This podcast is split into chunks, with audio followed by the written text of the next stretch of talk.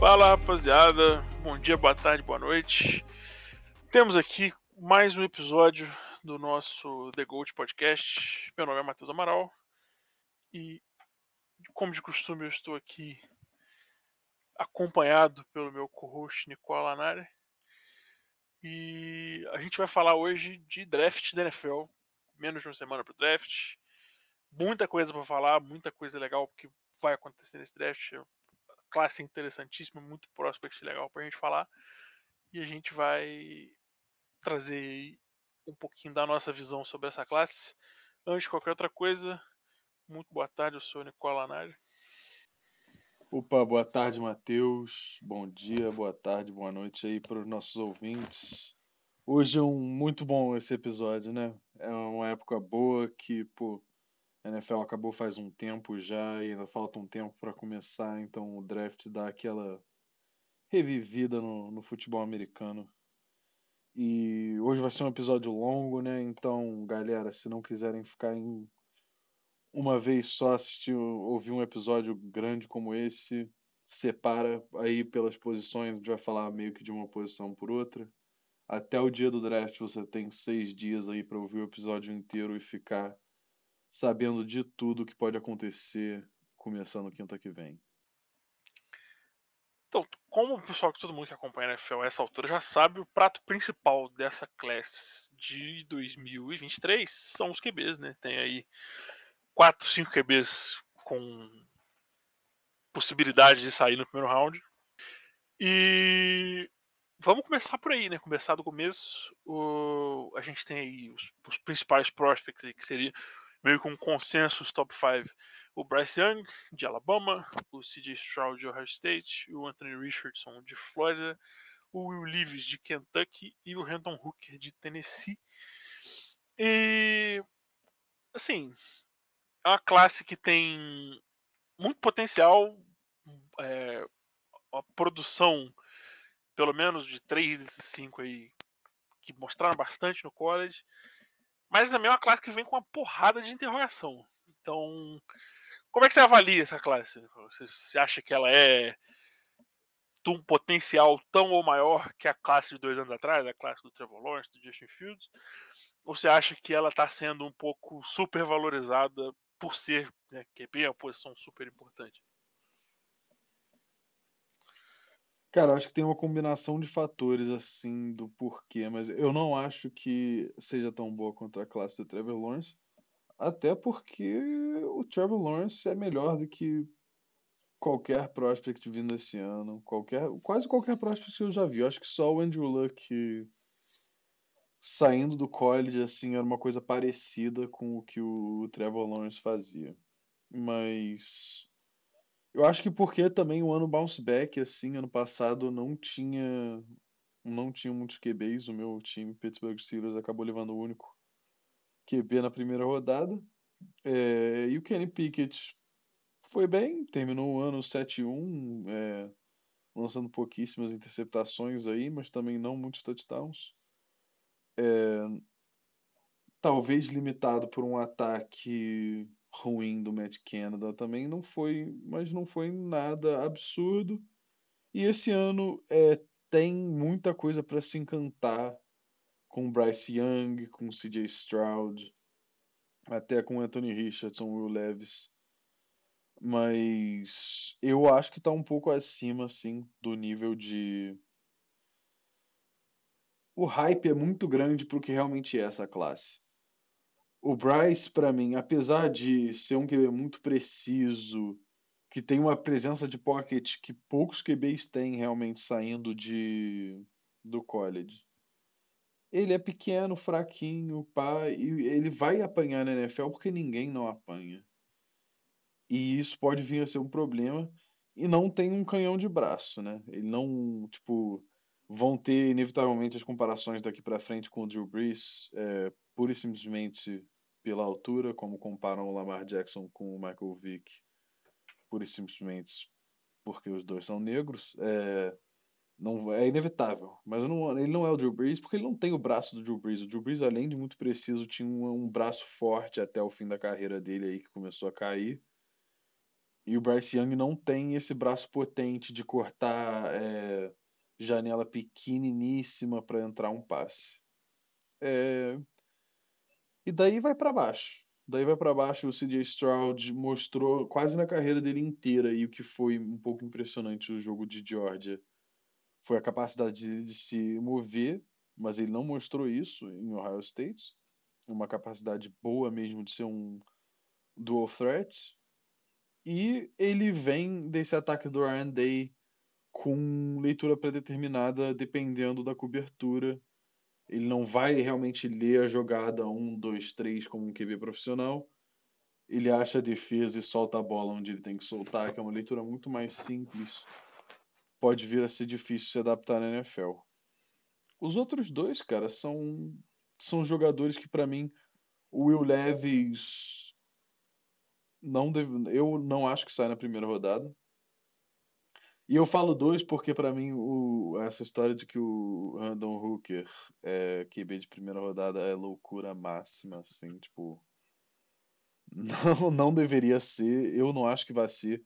Acho que ano passado mostrou que os times da NFL não estão dispostos mais a fazer um reach tão absurdo em QB, né? Ano passado, apesar de não ser uma classe tão forte, é, tiveram vários QBs que saíram na primeira rodada que poderiam ter saído na primeira rodada. O Malik Willis, é, o quarterback de Cincinnati que acabou indo para o Falcons. O Reader.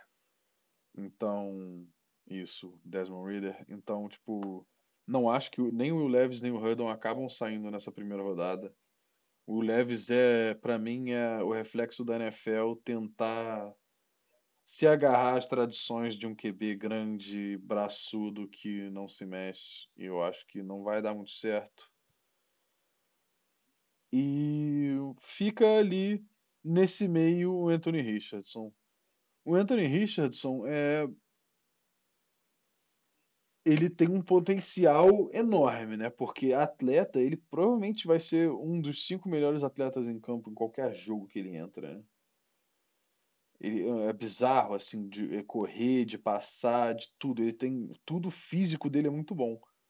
Mas agora, é, o que preocupa com ele é a precisão, né, a consistência nos passes é péssima. Você não sabe aonde que vai o próximo passe. E o cara não tem muita experiência em campo, não tem aquele é, futebol IQ desenvolvido, né? De conseguir sentar num pocket, ler as defesas, entender o que está acontecendo. Isso pode até o não não acho ele ruim, né? Não acho que é uma pessoa que escolhe constantemente passes ruins, mas não é alguém que tem essa experiência, né? Na NFL você tem que chegar com algum tipo de experiência se você vai ser titular. Mas acho que ele seria um bom fit para um time como o Seahawks, por exemplo, que já tem um QB titular, mas que realmente ninguém acha que o Dino Smith vai ser a solução no futuro. Então acho que seria um bom fit ali. Mas o que, que você acha, Matheus? É, cara, assim, para mim, o, o Anthony Richardson é provavelmente o prospect mais intrigante de QB, por sei lá, dos últimos 15 anos. Talvez até mais. Porque, assim, a gente vê que tem muita gente fazendo comparação dele com o Cam Newton, mas assim, não é o mesmo tipo de atleta, né? O, hoje, eu acho que a essa altura, saindo do college, eu acho o Anthony Richards é um atleta mais impressionante até do que o Cam Newton era saindo de Auburn. Mas é o que você falou, tem essa questão da experiência. O Cam Newton foi starter em Auburn por um tempão, jogou em Blin antes disso, como de college, então tipo, tem uma experiência muito mais ampla. Ganhou um, um NER em Auburn. Então é. O, o Anthony Richardson é um jogador que startou aí um ano full time em Flórida e eu acho que o problema, é, não exatamente o problema, mas a questão, a coisa que, vai botar aquele pinguinho de dúvida na cabeça dos times com ele é mais uma questão mecânica do que mental. Que a gente vê no jogo, a gente sabe, a gente percebe que o Anthony Richardson ele, ele sabe o que está fazendo, ele entende como funciona a hora de sair de um pocket, a hora de. Às vezes ele sai um pouco cedo demais, mas ele percebe que as janelas onde ele pode mandar bola, ele percebe a, a leitura, faz uma leitura competente da defesa num ataque de Flórida que era assim, extremamente limitado em jogadores de perímetro. Né? Flórida depois que saiu o Kadarius Stone, o Kadarius Stone, o Tyreek Cleveland, é, é um time que tinha poucas armas. Então, o Anthony Richardson tinha muito, muito pouco para trabalhar né, com, na, no time de Flórida. E ele, acho que dentro do possível, ele conseguia se mostrar competente. Mas a questão com ele é um pouco mais mecânica. Eu acho que torna isso mais fácil de corrigir. Porque a correção mecânica, pô, quantos QB já passaram por a correção mecânica durante a carreira? Todos, provavelmente. Então, é, é fácil de corrigir e por isso eu acho que o Anthony Richardson é um prospect assim. Se ele cair no lugar certo, com uma staff que seja competente e paciente, que é mais importante, tem potencial para ser aí alguma coisa que a gente nunca viu. Então, é muito interessante. Sobre a avaliação do, do Levis, cara, é, é foda. O, o Levis ele vai nadar muito na maré do Josh Allen. Vai ter muita gente que vai olhar e falar, porra, se os caras conseguiram fazer o Josh Allen virar o que virou, a gente consegue pegar o Levis, que tem um cara que tem ferramentas semelhantes ali, e fazer virar monstro também. Então a gente vai bancar na nossa na nossa capacidade de, de fazer esse desenvolvimento com ele. E, pô, não é, o, não é o caso com toda a staff. Para cada Josh Allen teve 15, 20 bursts. O Josh Allen é um caso único, a staff do Bills é única, é, a adição do Stephon Diggs é uma ajuda única. Então eu acho que é difícil se bancar nisso. Mas, dito tudo isso, eu ainda acho que o Levis vai ser uma pick top 15. Não vai sair muito disso, eu acho. Porque ele tá nessa cotação aí no processo há muito tempo. Então, acho difícil ele despencar desse jeito agora. É isso, assim, no geral, eu acho que ele vai, vai ter esse, esse trash capital. E assim, a, é, é foda dizer isso de um cara que, é, que vai ser profissional, vai ser a first round pick e tal. Mas eu acho que hoje a chance dele é mais de ser bust do que de não ser. Então, vai depender muito de onde ele vai cair, vai depender muito da situação. E vai depender muito também da paciência, né? Então, acho que o desenvolvimento dele é muito mais variável do que desses outros. E o Bryce Young, assim, o Bryce Young é a história que todo mundo já, já, ouviu, já ouviu desde que ele começou a ser cotado como uma top pick no draft. Ele é um cara extremamente pequeno, assim, magro, meio franzino pra caramba. Um corpo muito parecido com o do Kyler Murray. E até que ponto o Kyler Murray é um sucesso na NFL como first round pick, acho que é meio que uma questão de opinião, né? Acho que não dá para cravar que é o que não é. Então, ele tem, vai, ele vai carregar esse problema do tamanho, de a capacidade de aguentar a pancada, mas por outro lado, os QBs são mais protegidos do que nunca na NFL, então às vezes isso funciona para ele também. E a capacidade mental, ele é provavelmente o cara que tem a cabeça mais desenvolvida de QB nessa classe. E não é a diferença é grande para o segundo lugar. E mas falta para ele o físico. Se você tivesse um cara com a cabeça do Young e o físico do CJ Stroud, você teria o prospect perfeito. Mas infelizmente isso não existe nessa classe. Então, você tem que com o Bryce Young você tem que lidar com o problema físico, que é um cara que vai ter limitações em para abrir o campo, mas que vai ser vai encontrar soluções muito rápido no, durante o jogo, vai fazer ajustes muito rápido. E do outro lado, você vai ter que lidar com o CJ Stroud, que é um cara fisicamente extremamente é, capacitado, que, como a gente viu em Georgia, com, no jogo de Georgia, como a gente viu em alguns outros pequenos momentos da carreira dele, tem a capacidade de sair do pocket, tem a capacidade de evadir pressão. Esse jogo contra a Georgia foi muito importante para isso, para mostrar que ele conseguia lidar com pressão, porque o Ohio State é um time que, na maioria das vezes, nada de braçada, né, Big Ten. Então nunca tem que lidar com muita pressão no pocket. É um time que atleticamente, em termos de talento, é muito melhor do que os times contra quem eles jogam. Então, para eles pegarem essa pedreira monstruosa que é Georgia e ele jogar o jogo que jogou, que foi provavelmente o melhor jogo da carreira dele no college, é um negócio que disparou o estoque dele pro draft. E ajudou a limpar muitas dessas questões de ah, ele consegue escapar de pressão, ele consegue lidar com adversidade. Né? Lidar com adversidade é a coisa que ele vai fazer todos os snaps na NFL, praticamente. Então, foi importante para ele mostrar que ele consegue fazer isso. E aí você tem que balancear o que é mais importante. Se é o físico, que dá para tentar desenvolver o mental, ou se é o mental com o físico que você provavelmente não vai conseguir desenvolver, né? Que o Bryce Young não, ele vai crescer 15 centímetros depois que ele entrar na NFL. Então, é, é um desenvolvimento que é mais o desenvolvimento do sistema do time do que do jogador. Né? Você tem que desenhar o seu sistema em torno das forças e das fraquezas do Young, enquanto o Stroud acho que é uma adaptação mais do jogador do que do sistema. Então, vai do que os times valorizam mais, vai do que o Carolina Panthers valoriza, valoriza mais, porque um desses dois jogadores vai parar no Carolina Panthers. Então a gente vai, vai descobrir aí muito rápido o que, que eles valorizam mais. E a questão do Renan Hooker, cara, o hype do Renan Hooker é recente, né? É, porque. Mas eu confesso que eu também não. Que também não me pega muito, não. Porque o ataque de Tennessee é. Porra.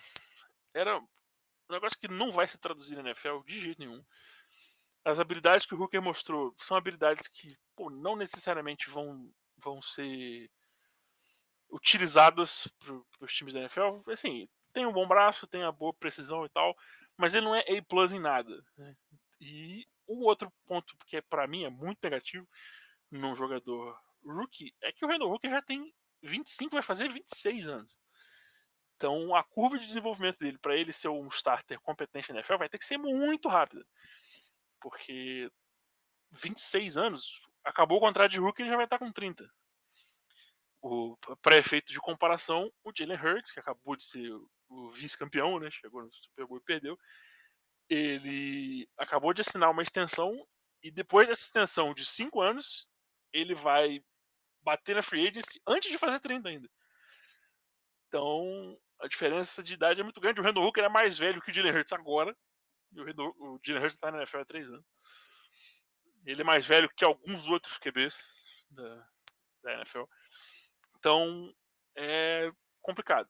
É bastante complicado você pegar um jogador que vai precisar de desenvolvimento, vai precisar de, de treinamento para jogar no sistema profissional, que já tem essa idade avançada para um calor. Então, eu acho pouco provável que ele acabe saindo no primeiro round, mas o que está pipocando aí na, na mídia de draft recentemente são mock drafts com o seu Randall Hooker saindo até relativamente alto. Então é um nome para a gente ficar de olho com certeza. Mas aí, passando agora para uma, uma próxima classe que também vai definir muita coisa nesse draft, que tem muito nome interessante e que pode ter aí um, dois, três, quatro, cinco picks de primeiro round. A classe de wide receivers. A classe de wide receivers, wide receivers estão né, cada vez mais em alta na NFL. O jogo aéreo é mais importante do que nunca, então as peças naturalmente são mais importantes. Então, a gente tem aí como assim, o creme de la creme, né? O, a joia da classe, o Jackson Smith and Jigba, que era o wide do CG Stroud em Ohio State. E assim, é ele mesmo, é o Quentin Johnston, é um Zay Flowers, quem, quem que você acha que é o cara dessa classe de wide?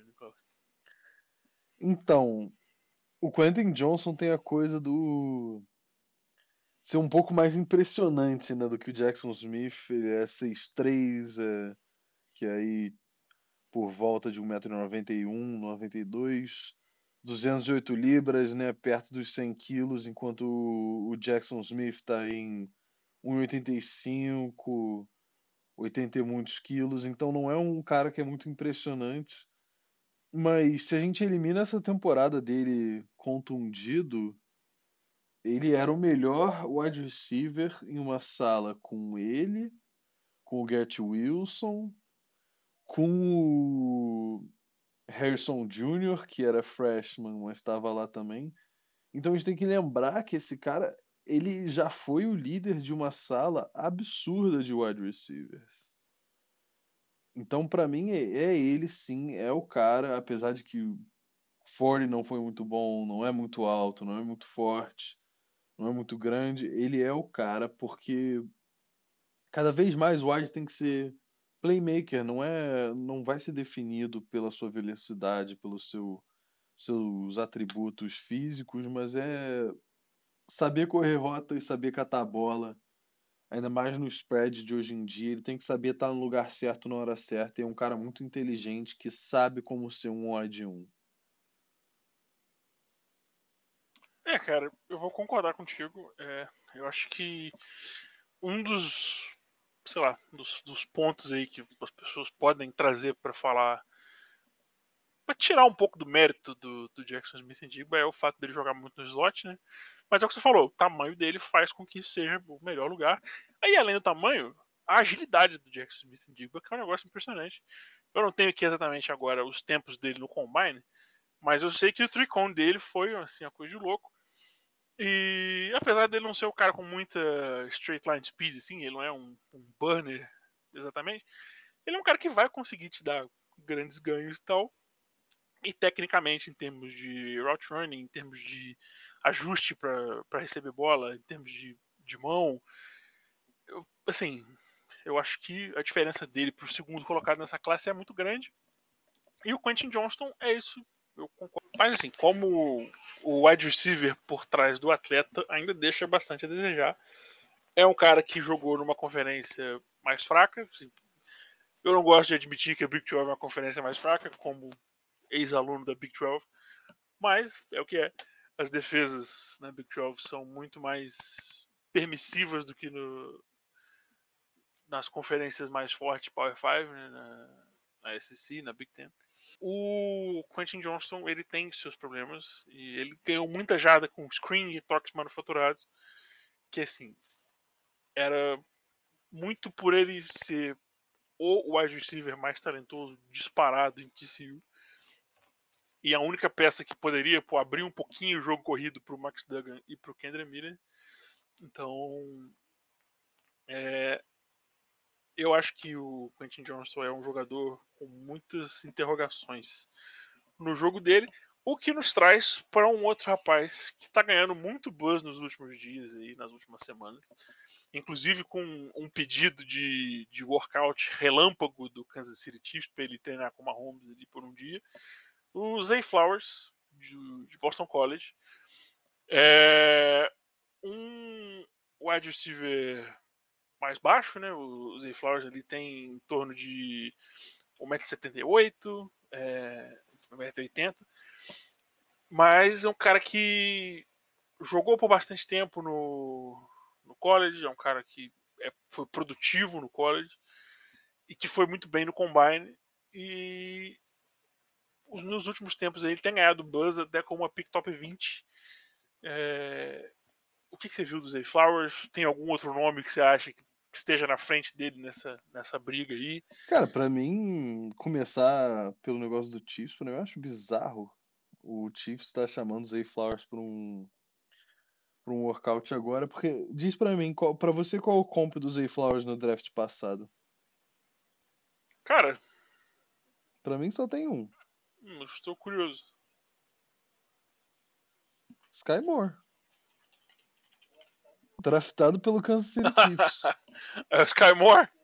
E é tipo. É, o Sky Moore. E, e, tipo, pra mim não, não clica porque que eles iam pegar outro cara com um skill set muito similar ao do Sky Moore. Mas que ele é bom, ele é. Ele tem aquela ele é pequenininho, né? Então aquela coisa do pé é rápido, trocar de velocidade, pá, ele é muito rápido também para esticar o jogo fundo, assim como o Skymore. É... Então, para mim, eu acho um bom, mas é para mim, você perguntou aí se tem alguém acima. É o Jordan Harrison, que eu acompanhei bastante, ele jogou nas duas das minhas faculdades favoritas, em Pitt e USC. É, beneficiado pelo fato que jogou com dois QBs de primeira rodada na carreira inteira. Mas é, é, um cara que no slot vai contribuir, na minha opinião, muito. Ele vai ser um jogo limitado, é, até por conta do tamanho dele também. Ele, para a altura dele, é muito leve, para você ter uma noção. Ele é 10 libras mais leve que o Zay Flowers e é 2 polegadas mais alto que o Zay Flowers. Então, tipo, É um cara muito franzino, me lembra o Davonta Smith é, é, em questão de corpo, né?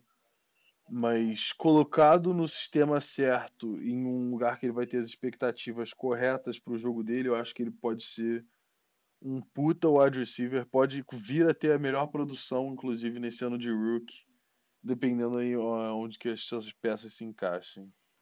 É, eu gosto do Jordan Ellison, mas assim, as, as, preocupações que eu tenho com o Jordan Ellison são as mesmas que eu tinha com o Devonta Smith e um pouco mais acentuadas, porque na minha cabeça o Jordan Ellison não é um cara tão refinado quanto era o Devonta Smith. Né? O Devonta Smith entrou na NFL como, assim, provavelmente o wide receiver mais tecnicamente sofisticado daquela classe, né? a classe que tinha Jamar Chase, que tinha o Jalen Waddle.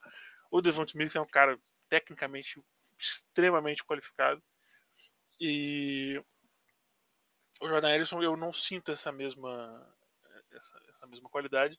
Acho que ele tem dificuldade de com release na linha. Se ele for pressionado, ele tem dificuldade para sair. É, tem um, um, tipo muito específico de release que ele tem que ter para poder ganhar na, nas bolas mais curtas, né? Tipo, na, nas crossing routes, pro meio do campo e tal. Ele precisa de um release muito específico. Se alguém quebrar um pouquinho esse, essa rotina dele de, de se livrar da marcação dá problema. E é um problema que ele tem mostrado tanto em Pittsburgh quanto em USC, então eu acho que ele perde um pouco nesse quesito. E é o que você falou, ele é um cara com um corpo extremamente é, franzino, né? Eu tava procurando outra palavra, mas não existe, é franzino mesmo. Então, é, isso vai ser um problema para ele, eu acho. Por ele não ser um cara que vai ter essa capacidade de superar essa, essa dificuldade física. E a comparação com o Devonta Smith é bastante, obviamente, faz bastante sentido, mas eu ainda acho que o Devonta seja um outro nível de prospect. E isso não é clubismo, tá? Quem fala que é clubismo está mentindo. Não é, não é só por eu torço pro Eagles que eu tô falando isso. É. E... Mas enfim, é, voltando a falar dessa classe mais a fundo, além desses prospects principais, um último prospect que eu queria trazer é um cara que tem ganhado um pouco de buzz aí, um cara que também vem daquele ataque de Tennessee, que é o Jalen Hyde, que é, era o wide receiver, foi o wide receiver mais produtivo né, do, daquele time de Tennessee, comandado pelo Randall Hooker por boa parte da temporada. Ganhou o Biletnikov esse ano, Blitznikoff, para quem não sabe, é o prêmio de melhor wide receiver universitário que o Jordan Edison ganhou na temporada passada, quando ele jogava ainda em Pittsburgh. Então a gente está falando aí dos, dos, dois últimos vencedores do prêmio de melhor wide receiver universitário. É... E o prêmio também que o Jamar Chase ganhou em 2019. Então é um prêmio bastante com bastante prestígio. É... Mas não necessariamente esse, esse essa honra vai né, se, se traduzir para a produção na NFL. Né? A gente teve jogadores como James Washington, ganhou um Blechnikov, o Didi Westbrook, o Corey Coleman, que foi, foi short pick do Giants há um tempo atrás. Então, não necessariamente se traduz. O Devonta Smith também ganhou o Blechnikov, agora eu lembrei. E mas falando do Jenny Hyatt, é um cara extremamente explosivo, muito, muito, muito rápido e que peca em outras áreas né, do, do jogo dele. Você acha que ele tem essa chance de pegar primeiro round? Você acha que ele é um cara mais pro topo do segundo, pro meio do segundo? E em que tipo de ataque na NFL você acha que ele se encaixa? Cara, então, o, o Jalen Hyatt foi um cara que, tipo, esse ataque inteiro de Tennessee, né, foi uma coisa meio bizarra esse ano, um ataque que, tipo, do nada viu umas jogadas explosivas e e é isso para mim é o que ele é. É um cara que vai entrar para tirar o topo da defesa, recuar os safeties. Ele realmente teve uma temporada muito, muito produtiva, mas até aí não se sabe muito bem o que é, certamente quais são os fatores, né, do que, que do que acabou contribuindo para isso, né? Por bem ou por mal, Tennessee joga na SEC que é a conferência mais difícil, né? Então, ele teve uma produção boa contra boas defesas. É, eu não vi nada sair na primeira rodada, até mais agora, agora mais que nunca o wide receiver é uma, uma posição muito importante para o jogo e muito draftada com muita rotação de talento, né? Porque realmente a quantidade de wide receiver que sai agora você não precisa dar contrato alto mais para aqueles caras que são medianos assim, né? Então acredito sim que pode vir a sair. Eu eu ele assim para um fim, para um início de segunda rodada, fim de primeira, atrás ali do Zay Flowers, depois já de Jackson e Quentin Johnson e Jordan Addison, Zay Flowers já terem saído. Você falou, mencionou das defesas da SEC. O Jalen Hurts no jogo contra a Alabama nessa última temporada, ele teve 207 jardas e 5 TDs. Ele macetou é. a defesa de Alabama, que não é a melhor defesa do college mais, mas ainda é uma defesa do Nick Saban, então tem que ser muito respeitada e ele desrespeitou completamente. É... Mas agora, falando do outro lado da bola, a gente falou dos wides, agora a gente vai falar das pessoas que marcam os wides. A gente vai mencionar todo, a classe cornerback, que é uma classe extremamente talentosa. É, também pode ter aí 4, 5 picks de primeira rodada. É, de diferentes tipos de cornerback, diferentes tipos físicos, diferentes scheme fits. Então tem bastante, bastante coisa para se falar. Os, os, top 2 prospects, eu acho que no consenso geral, são o Christian Gonzalez de Oregon e o Devon Witherspoon de Illinois. É, quem é seu corner 1 na classe, Nicola? Quem, quem você tem como melhor corner? Eu, eu, eu vejo muita gente né, debatendo entre esses dois. É, quem você acha que é o corner 1 e para onde você acha que. Do, do, qual range você acha de que esses, esses caras podem sair? Tipo, top 5, top 10, top 15? É, então, para mim o número 1 é o Devon Witherspoon. Eu, eu, sei que muita gente já vendo o mock aí já tem o Christian Gonzalez como aquele consensus number one, né? mas eu, eu discordo. Eu acho que acima de tudo o Devon Witherspoon é um cara testado tipo, jogou anos em Illinois e jogou contra caras que, tipo, não é só Ohio State, né? Enfim, é com o próprio Jordan Harrison. Ok, tá, falei merda. Vamos voltar aqui. Tava pensando em um time meu e volta, era, volta, era volta. outro time meu.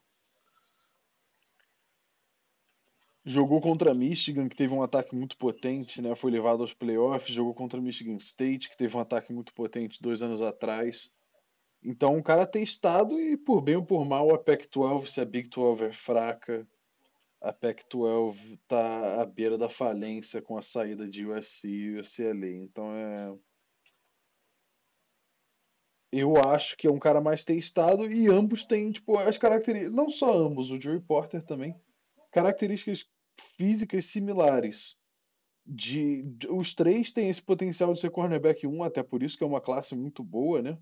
É, que pode vir a sair ainda o Deontay Banks de Maryland, ainda Ken Smith, DJ Turner, podem vir a sair no final da primeira rodada. Tem uns cinco corners saindo. Então, acho os.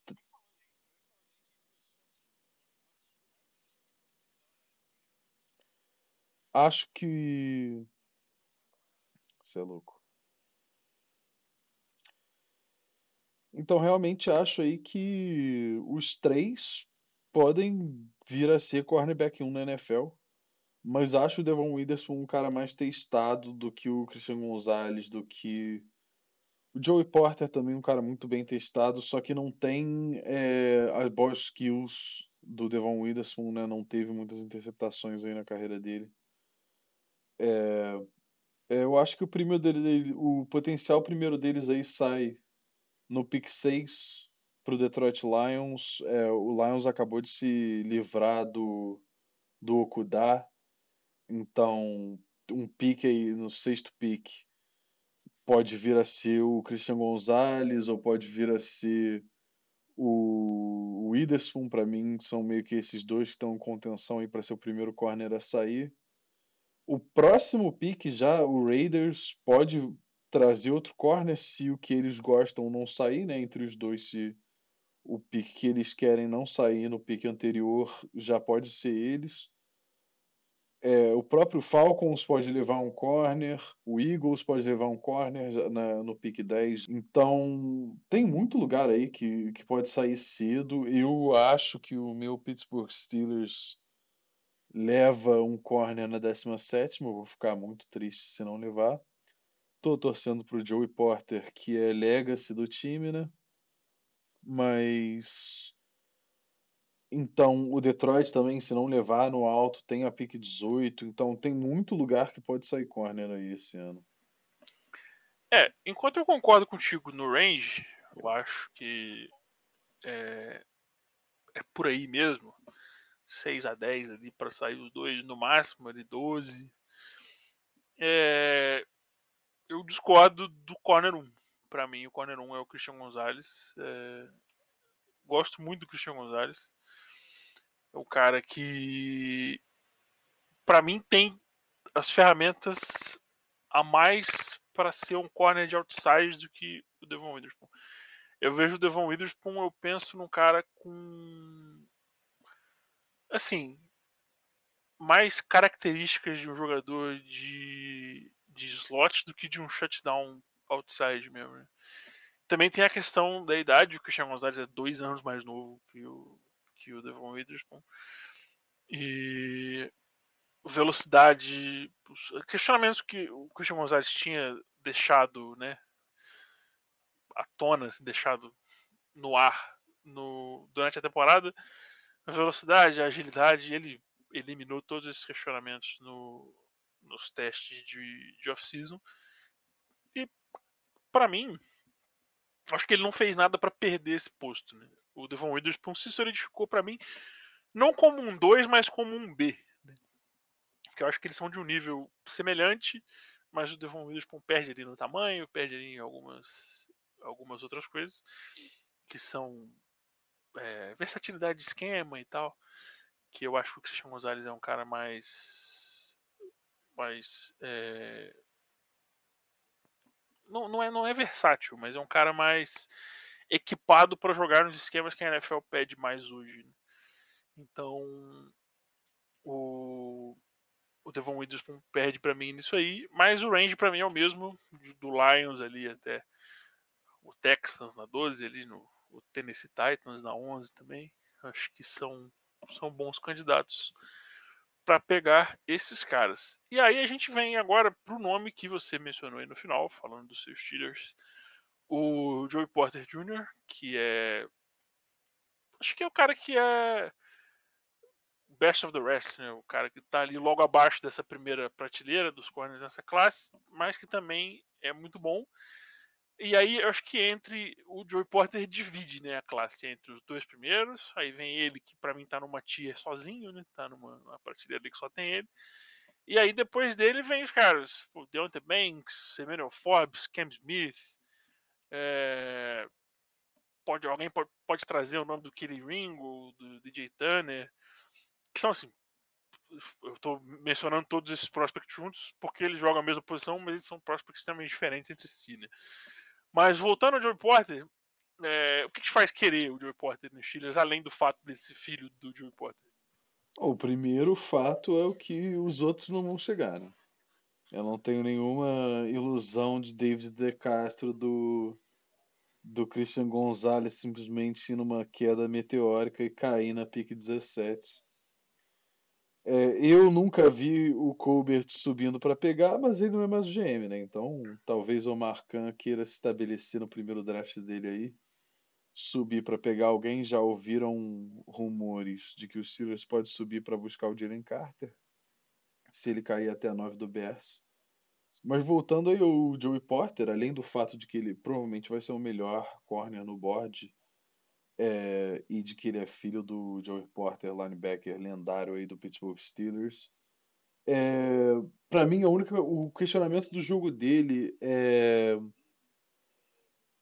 vai ser o fato de que ele não intercepta a bola, né? Tipo, ele tem uma, ele marca muito bem, mas ele não leva é, turnover para casa. foi um, um dos piores corners é, dessa classe aí em questão de turnover. E que os Steelers têm se dado bem nos últimos anos, né? A gente tem tido uma defesa bem é, eficiente em questão de turnover. O que a gente não tem é alguém que eu confie do lado de fora. E esse moleque, de tudo que eu vi no college, eu consigo botar ele no outside e confiar que ele vai marcar o número um. Talvez não vá ser, enfim, um Island que vai acabar com o jogo, né? Isolar o número um.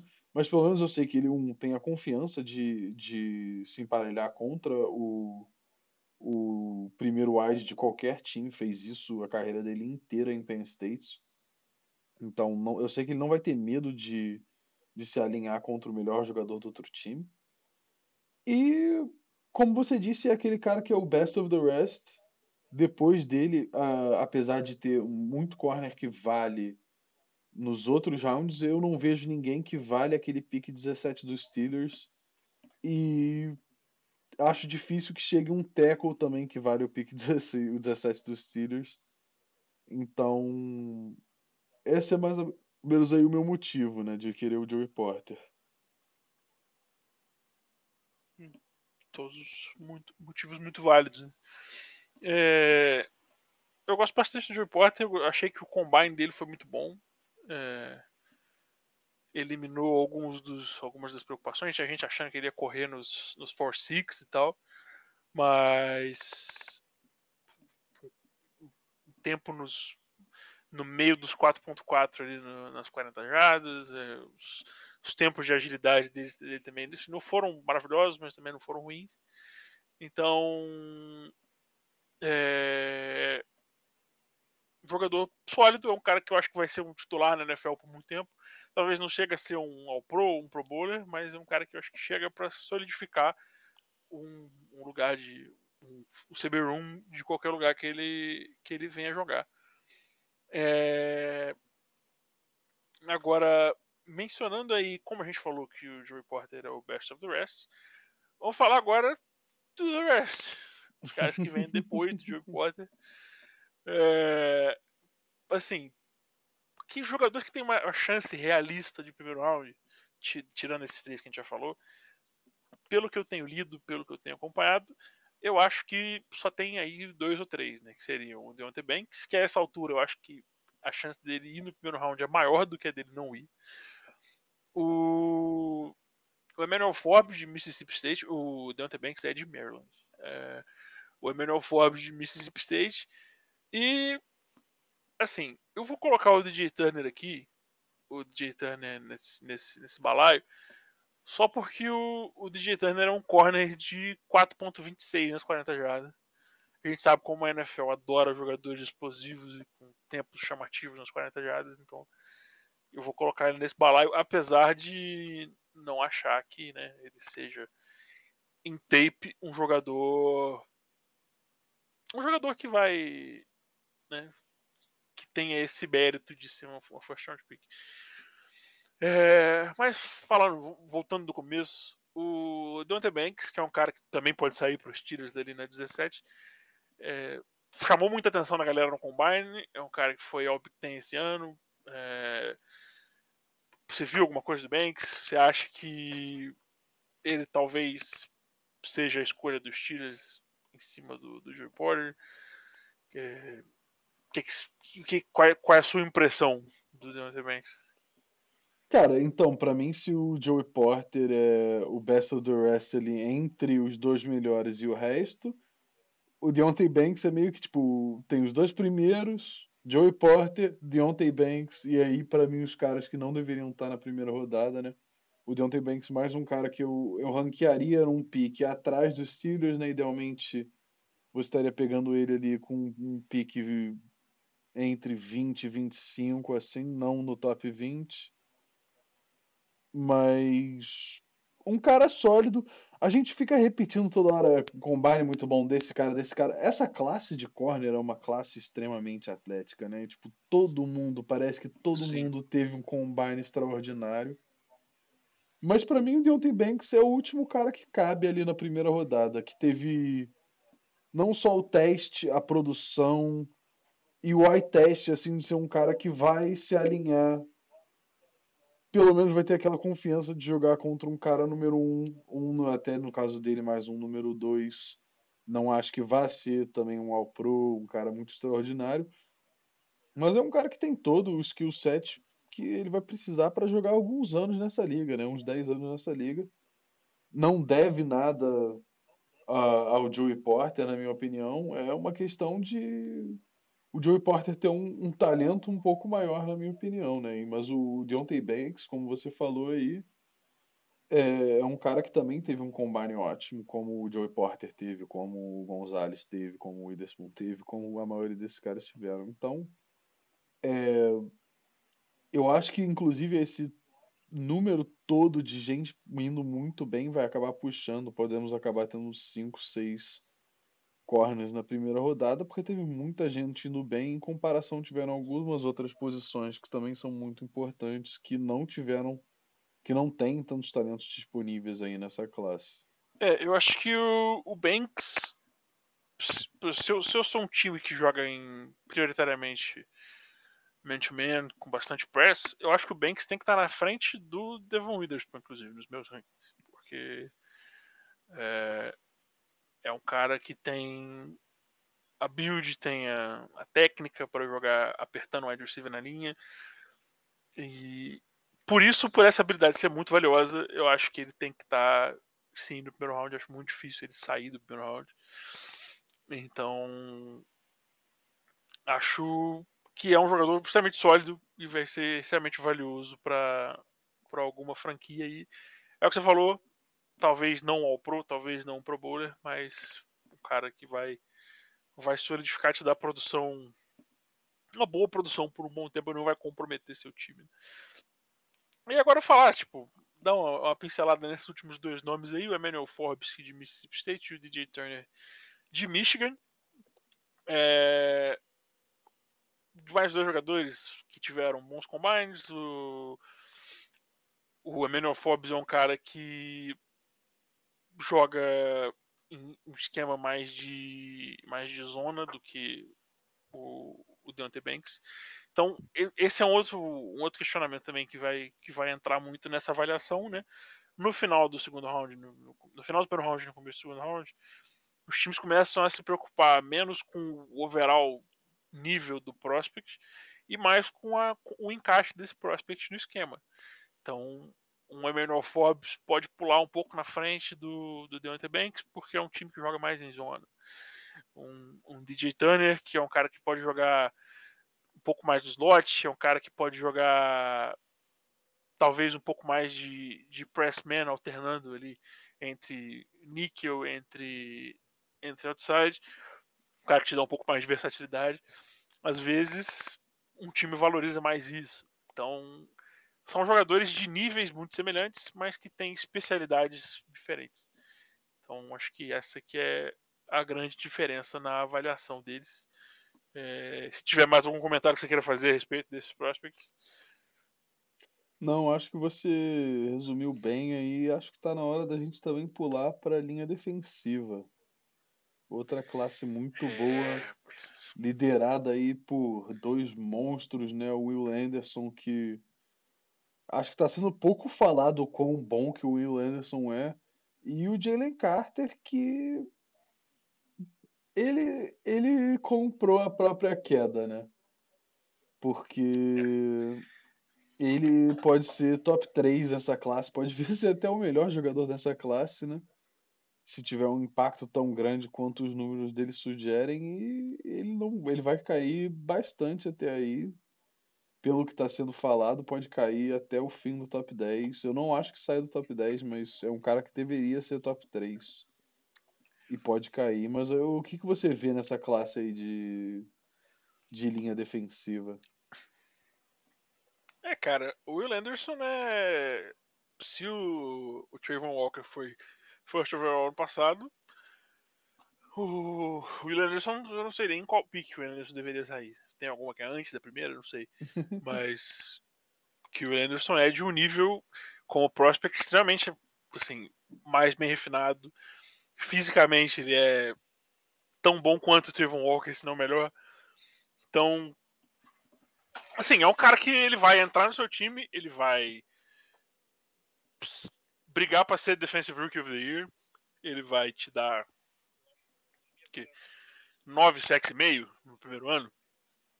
Com upside de te dar entre 13 e 17 por ano aí pelos próximos, sei lá, 8 anos. É o cara plug and play que potencial de ser ao pro, potencial de ser Defensive Player of the Year. Então, o Henderson é sensacional. E o Jalen Carter é, é foda. O Jalen Carter é um cara cheio de problema fora do campo, né? Mas acho que o tape não mente, né?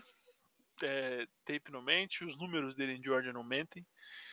E eu ficaria muito feliz se ele saísse, se ele chegasse no final do top 10. Eu gostaria bastante. É, porque o meu time tá na escolha número 10. Então, gostaria, mas não acho que vai acontecer. E, é, assim, dominante dentro do, daquele pocketzinho, né? Do, no three technique ali. O cara que joga em cima do guard. Ele vai demandar double teams praticamente em todos os snaps. É um cara muito grande, muito forte, muito rápido. A palavra que, que vem na avaliação do Jalen Carter, essa palavra vai se repetir muito, é a palavra muito. Ele é muito tudo. Assim. Então, é um prospect de altíssimo nível que joga numa posição que está sendo recentemente mais valorizada, né? Que é a posição de defensive tackle, o jogador que joga por dentro da linha. É, os times da NFL estão valorizando cada vez mais a pressão do interior, né? A pressão é, dos edges, os caras nunca vai perder valor, mas a pressão do interior está sendo cada vez mais valorizada.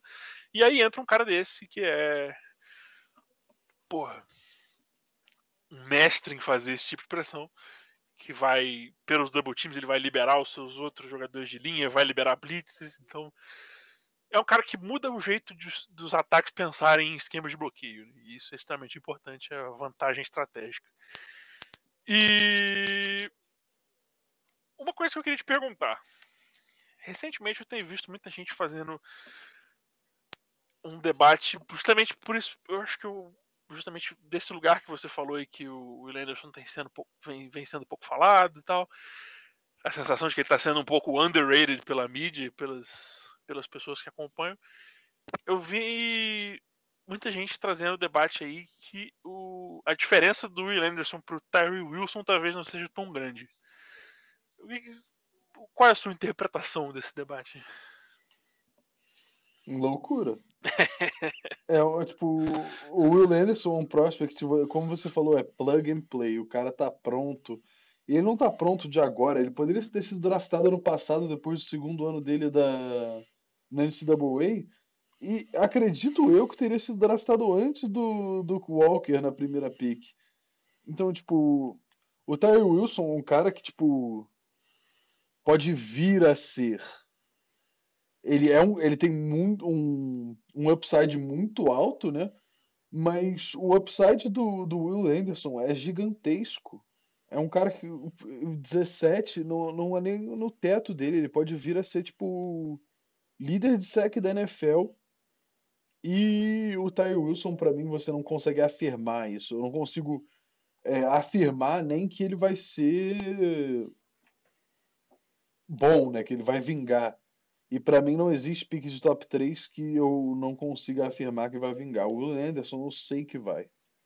É um cara que é, é muito seguro. Você olha como você olhou para os irmãos Bouza, como você olhou para o Miles Garrett saindo aí de Texas A&M. É um cara que você sabe que, que vai fazer a maior diferença possível no seu time, nesse edge. E, e na minha opinião, o Nolan Smith ainda bate o Tyree Wilson também.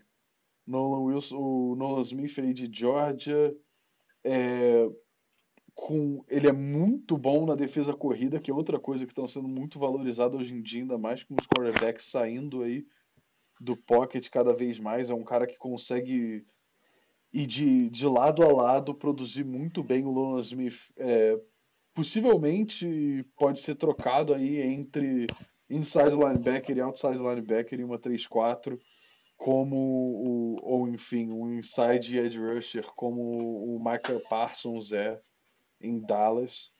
eu vejo mais certeza no Lano Smith do que no Tyree Wilson. O Tyree Wilson é aquela coisa, né? Um cara que é gigantesco, muito forte, teve uma produção absurda ano passado, né? Com um wingspan de, de jogador de basquete. E é difícil você não se impressionar. Mas é um cara que vai precisar ser lapidado quando chegar na NFL. Não vai ser um plug and play como eu acho que é, são o Will Anderson e o Nolan Smith. É. Eu acho que os jogadores, em, termos de, de, posição, de, de fit esquemático, acho que o Nolan Smith e o Tyree Wilson são assim, extremamente diferentes. Acho que o, o Wilson e o Will Anderson são mais comparáveis. Para mim, eu enxergo o Nolan Smith muito como o Hassan Reddick é, no, no Eagles. É, um cara que você vai mover pela formação, ele vai jogar às vezes em space, ele vai jogar às vezes com a mão na terra. É um cara que é atlético, muito rápido e que vai ganhar de, de tackles e de tight ends com velocidade, com agilidade. Enquanto o Tyree Wilson é um cara que vai jogar estritamente ali como um, provavelmente um 7 technique ou um 5 technique, dependendo do esquema. Vai jogar um cara ou plantado entre o, o, entre o, o guard teco ou fora do teco. É, com a mão na terra sempre, eu acho que não tem a, a agilidade e a velocidade para jogar em pé. E poxa, acredito que esse seja o caso do Will Anderson também. Então, eu acho o. Concordo com você que a discussão entre Terry Wilson e Will Anderson é loucura. Mas acho que a discussão entre Nolan Smith e Tyree Wilson é outro, outro, outro, outro monstro, outra parada. E no meio dessa, dessa discussão aí, Nolan Smith, Tyree Wilson e tal, tem um outro cara que ganhou bastante tração do final da temporada para cá, que é o Lucas Van Ness de Iowa, que é mais um cara desses que é um atleta absurdo, é, que um Combine Warrior, né? Que ele vai te vai te surpreender com os números dele nos testes físicos e tal.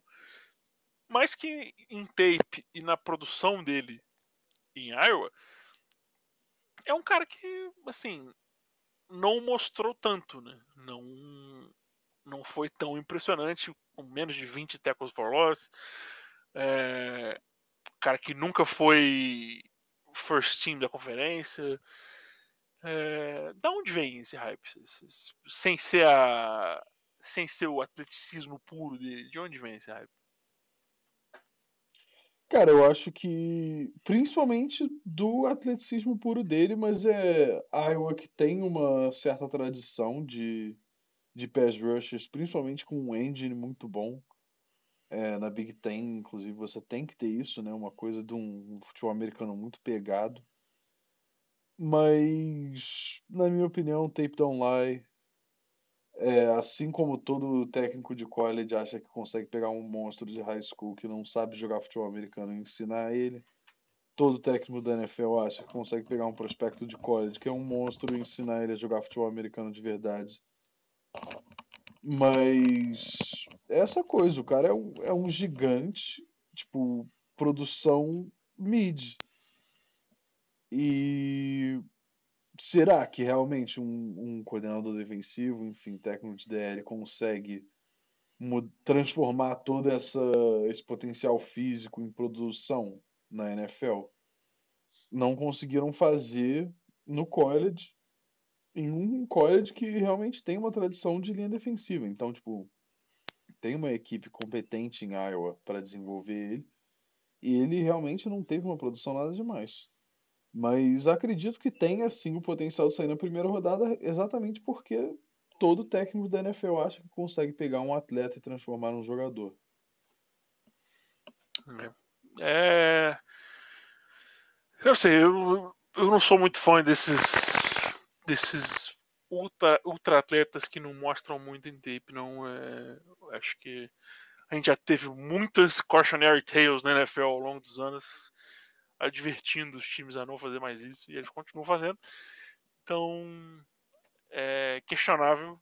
Eu acho que o Ivan é o pouco, um pouco e talvez até bastante superestimado. Mas a gente vai ver. E um cara que eu, tá ranqueado por muitos times, por muitos especialistas aí, abaixo do Van Ness nas, nos rankings de Edge. E que eu acho que deveria estar recebendo um pouco mais de respeito é o Miles Murphy de Clemson, né? Cara extremamente versátil, joga dentro, joga fora da linha. É, acho, que, acho que ele foi. recebeu é, awards de fim de ano, ou All-American, ou All-ACC, em todos os anos dele em Clemson. Então. E Clemson é um programa grande, um programa muito é, expressivo, muito um mercado grande na NCAA, né? E o Miles Murphy ele parece que perdeu tração depois do, do final da temporada. Ele estava cotado ali para sair no top 5, top 6. É, e agora tem gente falando 20, 15, 20 ali nesse range. É, você concorda com esse com essa queda? Você prefere o Miles Murphy a alguns caras que estão na frente dele nesses rankings? Cara, eu acho que a gente. Tipo, a gente tem muito pouco conhecimento do que realmente está acontecendo nessas é, é, boardrooms e tal de times da NFL. É, tem muito rumor que é smokescreen. Eu não acho que ele tem essa queda toda, não. Como você. Acho que a maior importância para o jogo dele é essa versatilidade que você mencionou. Ele consegue jogar em quase qualquer posição da linha. E isso é outra coisa que é muito importante na NFL de hoje em dia, é, principalmente na hora do é o quantas coisas que você pode fazer por mim, não só o que você pode fazer por mim. Então, ele além de conseguir, eu não acho que ele é excelente em nada, mas é um cara que vai conseguir produzir em todas as posições que você botar ele. E é um cara que tem um ele não vai ter um tamanho de jogar um nose tackle, mas ele tem o tamanho para jogar free tech, five tech, seven tech. O que você precisar ali ele faz, vai ter uma produção boa. Para mim deveria sim ser first rounder ali entre top 15, top 10. Mas com essas loucuras entre o que está acontecendo QB, corner e wide receiver, ele pode acabar caindo assim como os outros DLs, né? Conversas aí de só sair o, o Will Anderson e o, o Jalen Carter no top 10. Então é, pode vir a acontecer com vários dos defensive linemen, não só com ele. Uhum.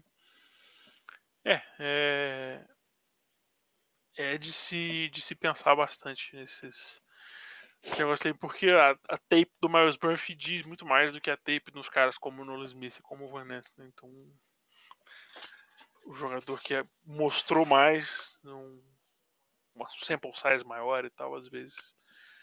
Às vezes é, os times tem, fazem menos overthinking do que os analistas, né? Então é, é, é, importante a gente sempre lembrar disso.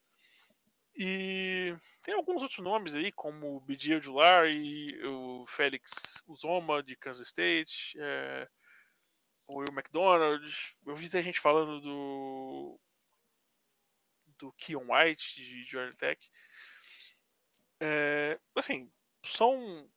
Edge rushers eles vão sempre estar em demanda na NFL, né? Então, eu posso passar aqui 15 minutos falando o nome de Edge rusher que talvez possa sair no primeiro round.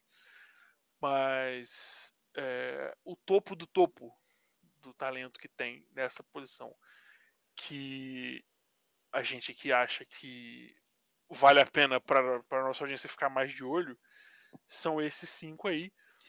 E é, se a gente for chamar atenção para alguém, vai ser provavelmente para o Bidio Jular de LSU, que é um cara que tem ganhado um pouco mais de tração agora também depois do Combine, mais um cara que teve um bom Combine, mas é um cara um pouco undersized e tal, é por isso que ele está cotado para sair mais ali no começo do segundo round. Mas se o seu time tem problemas né, chegando ao QB, são esses caras que você deveria ficar de olho. E assim, a gente, a gente mencionou o Jalen Carter, né? o Jalen Carter obviamente não é um edge rusher, o Jalen Carter é um jogador de interior, de linha defensiva. Então, é, vamos aproveitar o gancho do Jalen Carter e mencionar a classe de linha defensiva, que é uma classe menos talentosa né, de, do que a de Edge Rushers. A gente, depois do Jalen Carter, a gente tem provavelmente um ou dois talentos ali de, de primeira rodada. É... Mencionar aí, acho que vale a pena mencionar o Brian Breese, que é companheiro do Miles Murphy em Clemson. E eu vou. Primeiro eu vou pedir sua opinião no Brian Breeze e depois a gente conversa um pouquinho sobre esse terceiro nome aqui, que é um cara extremamente intrigante. É... Brian Breeze é outro cara que tem recebido.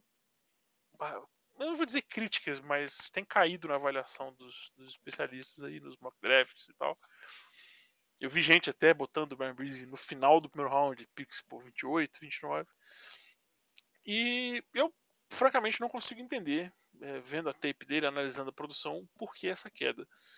É, você acha que é mais um caso do Miles Murphy, assim, que é os analistas estão pensando numa coisa, mas os times vão pensar em outra? Cara, eu acho que sim, mas o, dele vem mais a um, uma questão de fit um pouco. E é, e é um cara de 300 libras, é tipo muito, muito grande.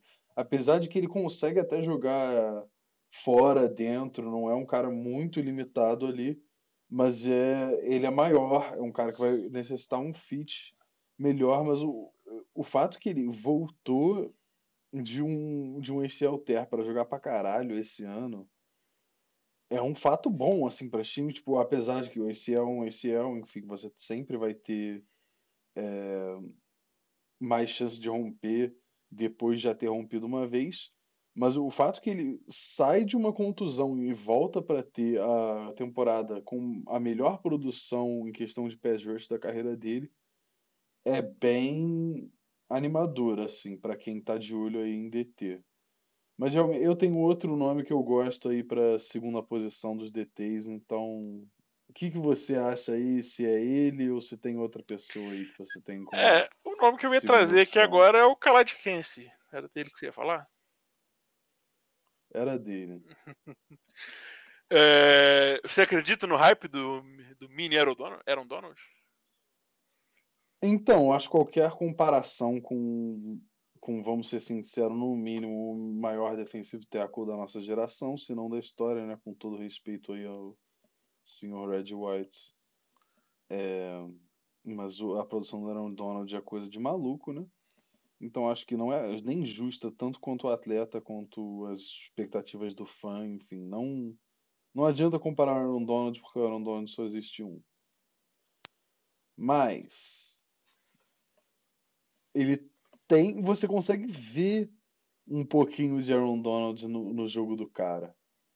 É um DT pequeno, compacto, pesado, muito ágil, assim, tanto quanto os pés, tanto quanto os braços. Ele teve a maior é, nota de, de pass rush esse ano entre os defensive tackles no PFF. Então, tipo, maior, inclusive, que o Jalen Carter. É, então, tipo, é um cara que eu tenho muita esperança assim na NFL, não é um cara que não tô nem visando pro meu time, mas é um cara que eu acho que vai ser muito bom em contextos específicos. Não acho que vai ser um cara every down de DT, principalmente no início da carreira dele. Ele ainda é leve para jogar todos os downs é, em questão de corrida. Ele vai ter os OLs vão ter uma certa facilidade de mover ele. Então, não sei se vai ser a melhor opção se você for um time que precisa de um cara para jogar toda a jogada, principalmente um time que precisa de uma âncora para sua DL, não é o cara. Nesse caso, eu preferiria ir pegar o, o Brian Brees, que além de dar um, a força e a, o peso de uma âncora, o tamanho de uma âncora te dá a versatilidade de até poder jogar com ele um pouco mais aberto. Mas para mim, assim, o Kalaja Kensi é o segundo melhor DT dessa classe. É, como você disse, pass rush de dentro tá em alta na NFL e ele vai te providenciar muito disso. Então, para mim, é um, é um prospect muito animador, assim, que se eu precisasse de um DT, eu estaria olhando muito nele se eu não tivesse uma posição de draftar o Jalen Carter. É, o... eu falo, você pega, pega um, um DT undersized, extremamente ágil e rápido, que sabe muito bem usar leverage, né? Aquele ditado do antigo da, das trincheiras da NFL, que o homem mais baixo sempre ganha. É, ou mais baixo não, quem está mais baixo sempre ganha. Né? É, cara que entende muito bem isso e que além de tudo vem de Pittsburgh, que é a mesma universidade do Aaron Donald, as comparações são inevitáveis, mas concordo plenamente com você, o Aaron Donald é extremamente único, é a mesma coisa que você comparar algum QB que venha de Michigan com o Brady, impossível.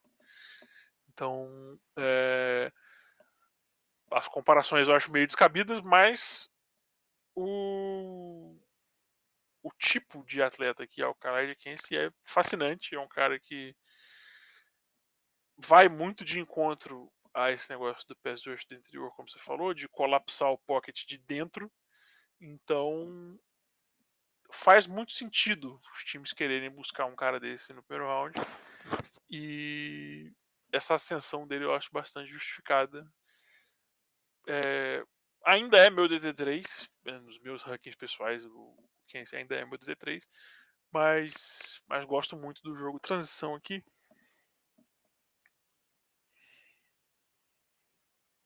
Bom, e agora o último dos grandes grupos, né? A gente vai terminar aqui esses os grupos mais importantes, mais talentosos dessa classe.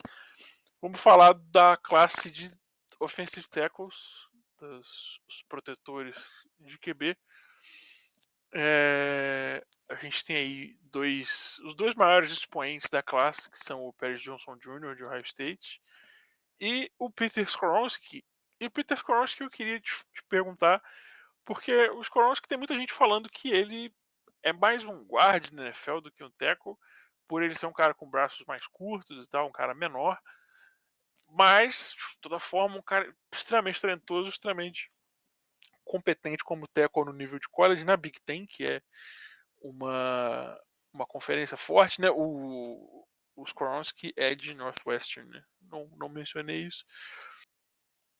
É, eu a impressão que eu tenho é que assim, um time que pegar o Skoronski no draft vai dar no mínimo uma chance dele jogar de teco na NFL. Vai dar um training camp que seja, vai dar meia temporada, alguma coisa para falar, ó oh, bicho, nós vamos botar você de teco, vamos ver como é que vai ser.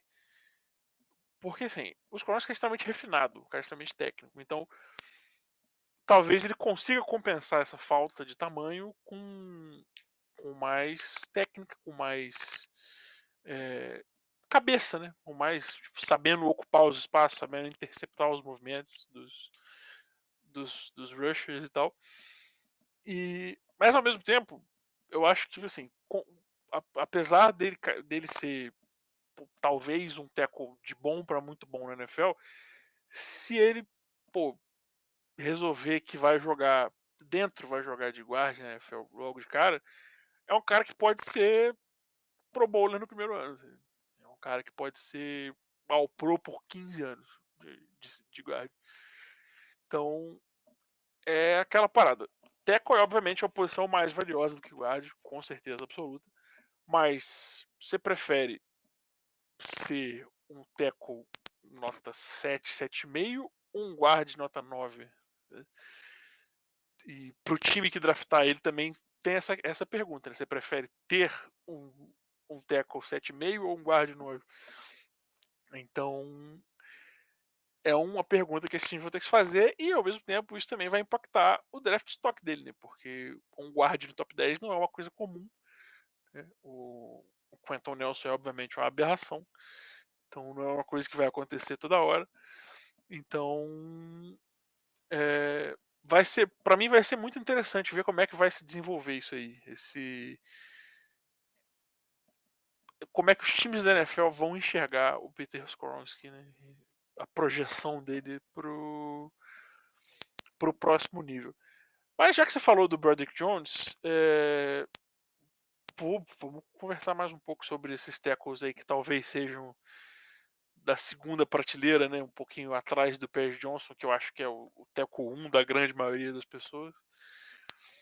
É, Broderick Jones, o e também falar do Darnell Wright de Tennessee, o Bradley Jones de Georgia, né?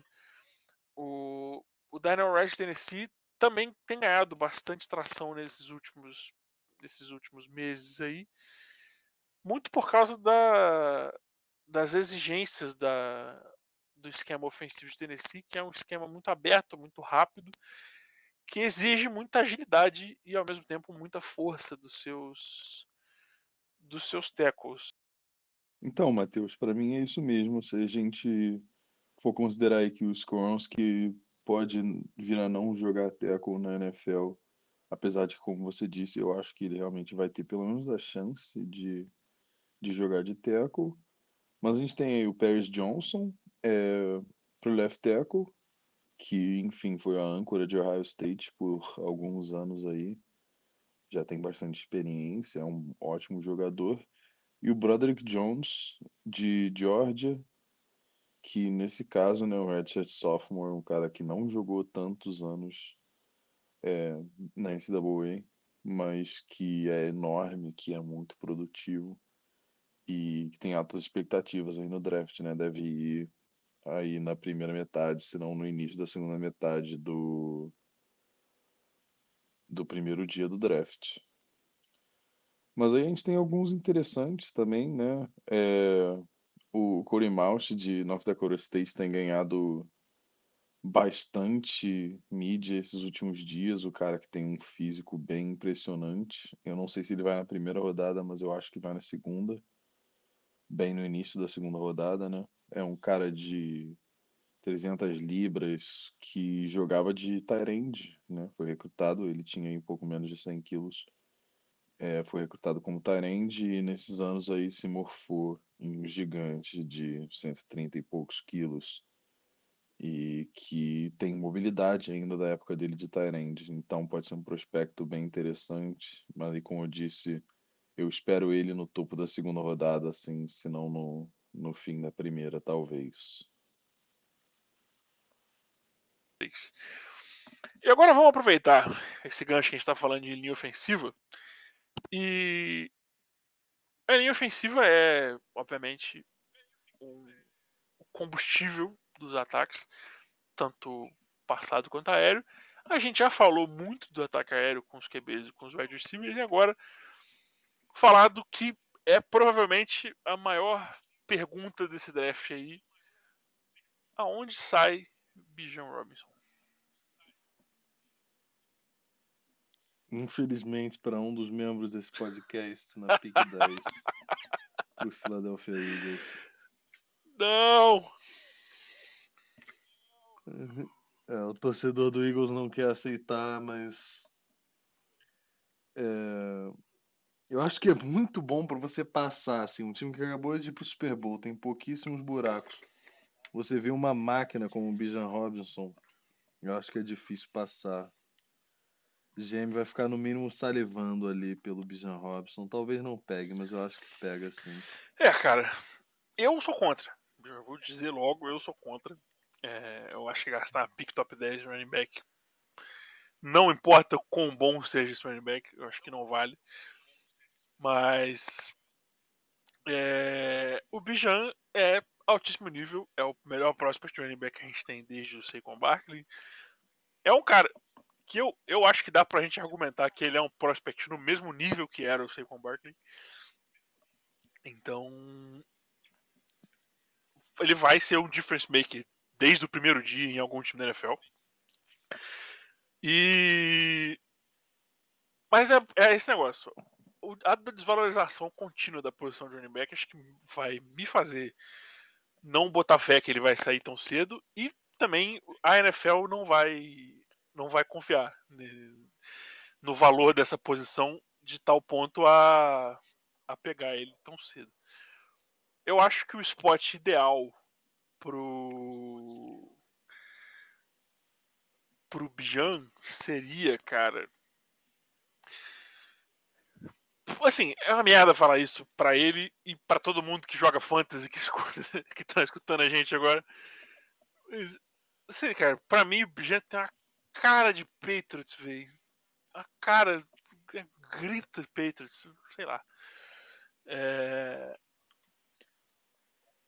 Eu acho que o Bill tá jogando a aposentadoria dele no chapéu se ele drafta um running back no Na primeiro 14 rodada. ali, no meio do primeiro round. Esse time do Patriots. É, o time é horrível, sim. O time é fraquíssimo, tem um monte de buraco. Mas eu acho que é nesse, nesse range aí de pique, eu acho que do Patriots na 14 até ali. Chargers, talvez, na 21. Né? Eu acho que é o, é o ideal ali. E nesse meio aí, acho que pô, o Buccaneers é um time também que faz muito sentido, porque eles estão só com a Rashad White de running back agora. É... Os Seahawks, eu acho que o Pete Carroll vai pensar a respeito, mas eles acabaram de gastar a pick de segundo round no Kenneth Walker, acho que não faz sentido. Que, joga pra cacete. Exatamente. É... E o Chargers, o Chargers pra mim é o wild card aí, porque fica, vai, a gente vai ficar nessa. O Eckler vai sair, não vai. É, saiu aí um reporte que talvez ele fique até o final do ano. Mas se não ficar, o Bijan é um, pô, um complemento absurdo pro Justin Herbert e um substituto perfeito pro Austin Eckler. Né? Então, que dá para dizer até que ele é um upgrade em cima do Austin Eckler. Né?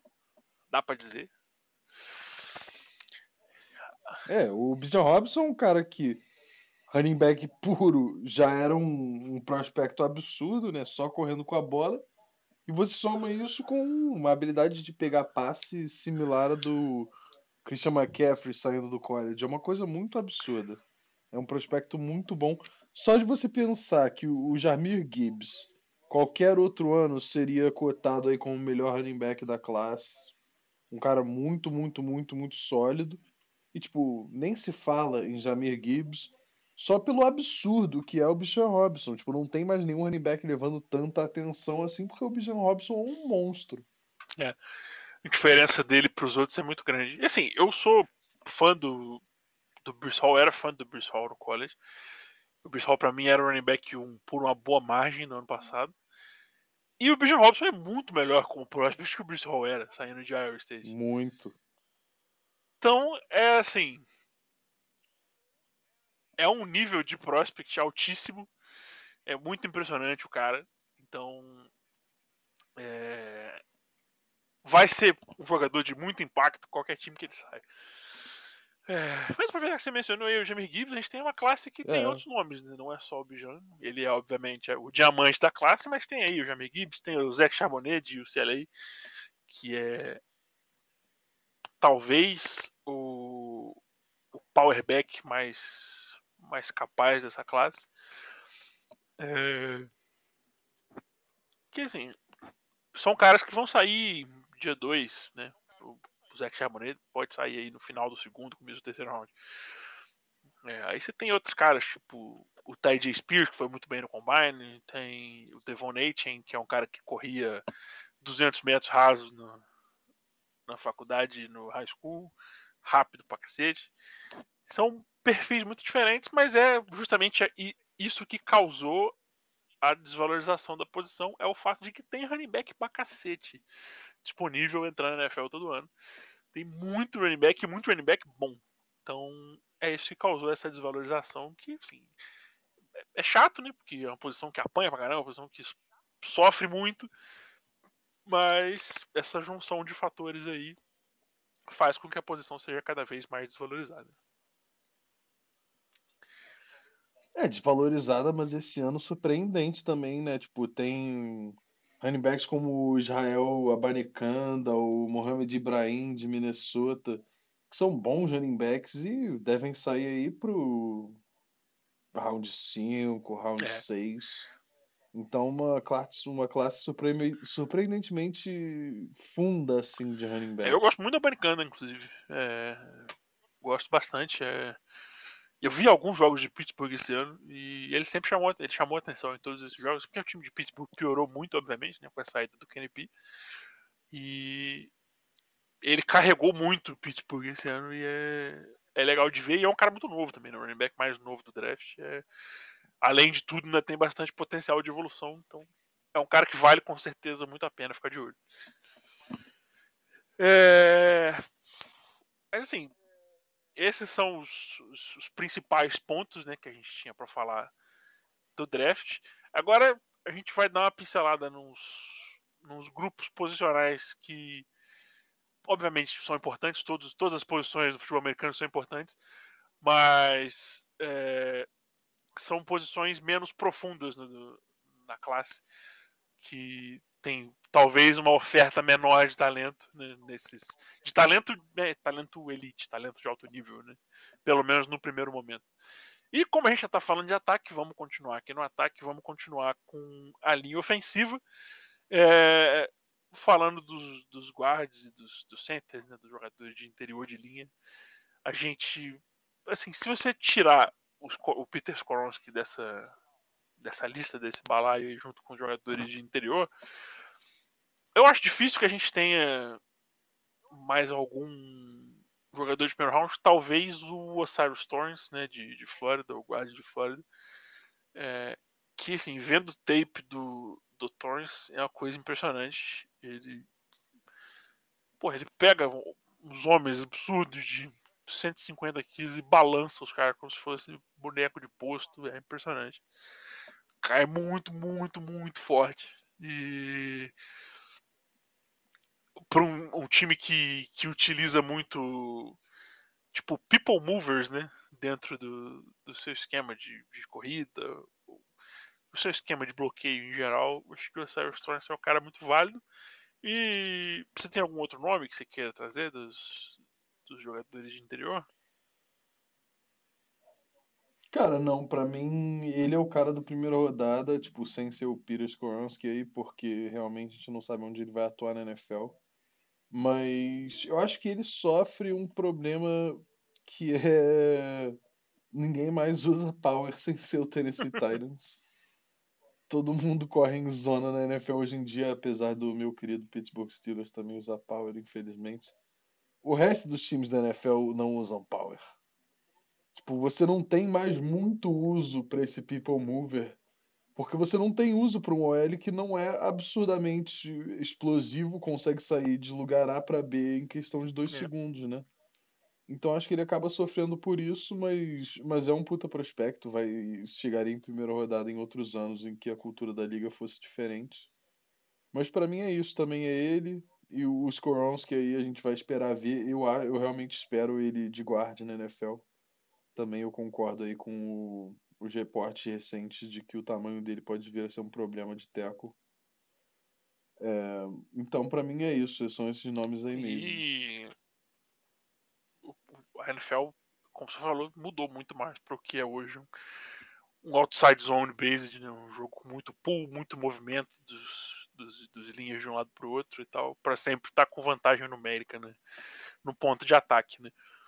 E assim, só para não deixar uma posição completamente sem mencionar ninguém, é, o cara que provavelmente é o melhor center desse draft é um cara de, de Minnesota, o John Michael Schmitz. É, um cara que vai sair provavelmente no começo para o meio do segundo round.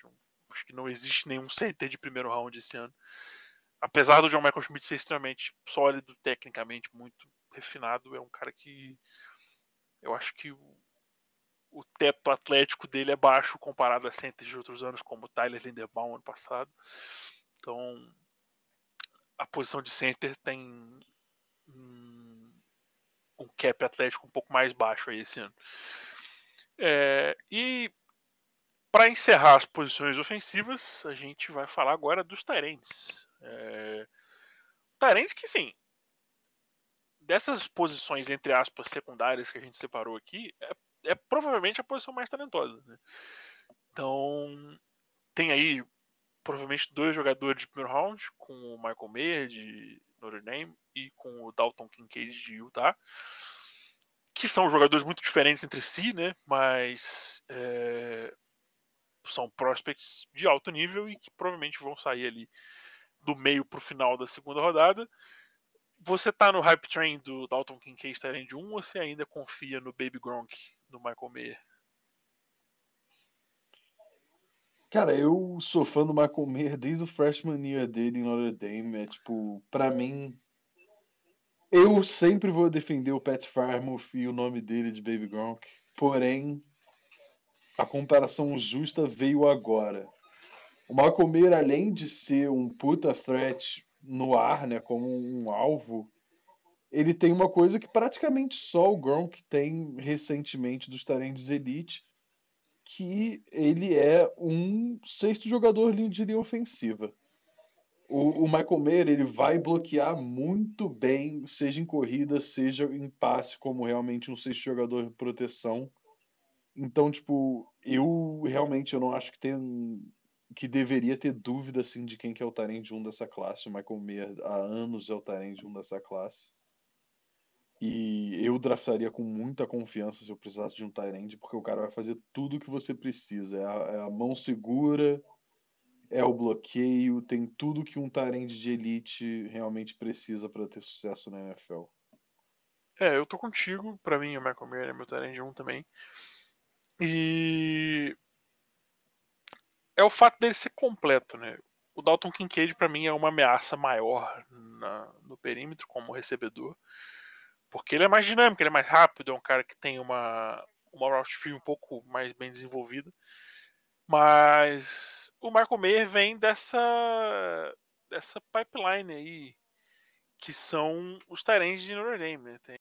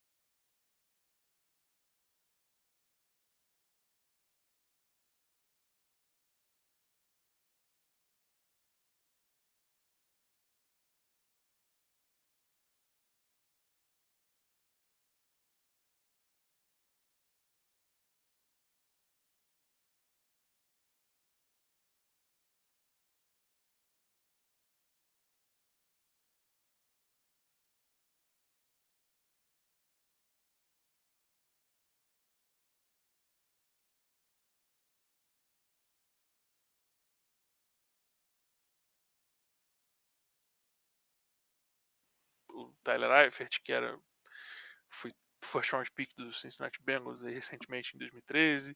Tem o Kyle Rudolph, que foi titular do, do Minnesota Vikings por muitos anos. Tem o Coke Matt, que é um, um dos talentos promissores aí da NFL nos últimos anos.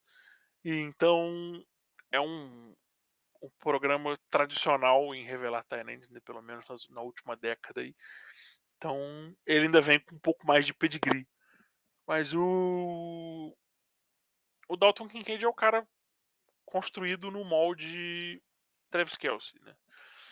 Enquanto o Michael Mayer é um cara, um Tyrande tradicional, né?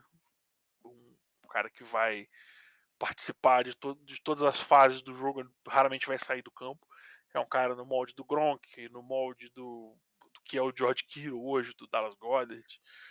Caras que influenciam o jogo em múltiplas maneiras.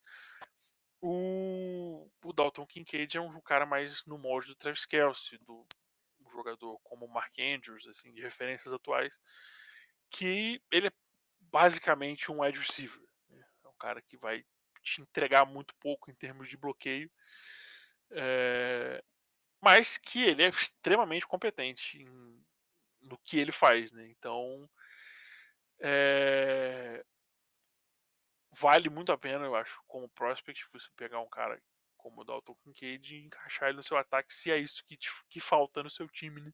E se você não precisa de, de bloqueadores extras, e por isso até eu acho que o, o Kincaid é um, um fit muito, muito, muito bom com o Detroit Lions, porque é um, é um lead, né? um time que não tem um Tyrant de, de alto nível, e que tem uma das três melhores linhas ofensivas da liga, né? então não precisaria dele como bloqueador extra.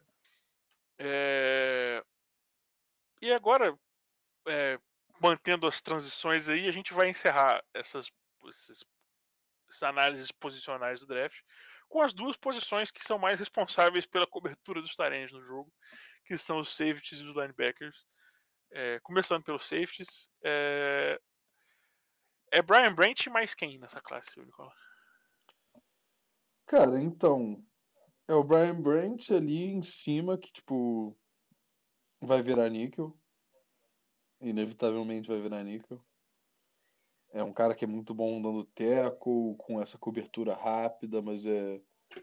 Eu não vejo nenhum safety nesse ano que eu confiaria 100% o fundo da minha defesa, mas enfim, hoje, né, eles podem melhorar ainda também. E para mim ainda tem o, o Antônio Johnson e o Jamie Robinson, mas tipo é meio que isso. O Antônio Johnson é um cara mais ou menos similar a Isaiah Simmons, Kyle Hamilton, um cara mais alto, né? 1,92m. É... Vai ser um cara de meio de campo, assim como. Como assim. Como esses dois caras também, mas o Minka Fitzpatrick também. É, ele tem uma velocidade que é meio que um difference maker para um cara dessa altura, né? Porque geralmente não são tão rápidos os safeties mais altos. E aí temos o James Robinson de, de Florida State, que é mais um cara mais de zona, mais fundo, mais ágil, pesado, sabe dar tackle e tal, mais um cara de segurança mas eu não vejo muito talento nessa classe. Não vejo o Byron Brandt saindo, pelo menos no top 20, top 30, assim. Top 30 talvez exagero, vai ser um cara que vai ser no máximo um fim de primeira rodada, na minha opinião. É, não vejo ele como um top pick, até por conta de need, mas é uma classe. Pode vir a ser um pick mais alto por conta do, da falta de outras opções depois dele, né? Porque ele é o realmente jogador de elite da posição desse draft, é isso. Mas não acho nem que ele, num, num draft mais profundo na posição, sairia na primeira rodada. É, eu concordo contigo nesses nomes aí. Eu queria também chamar a atenção pro J.R. J.R. Brown, de Penn State. Eu acho que é assim que se pronuncia o nome dele, um nome bem estranho. Diferentão. É, é um safety que talvez seja o cara que se projeta a como talvez o melhor futuro free safety. O que, é, o que seria o free safety hoje? Né? O free safety na NFL é uma figura que mais ou menos existe ainda, não existe né, 100% do jeito que era antigamente, a diferença entre free safety e strong safety e tal.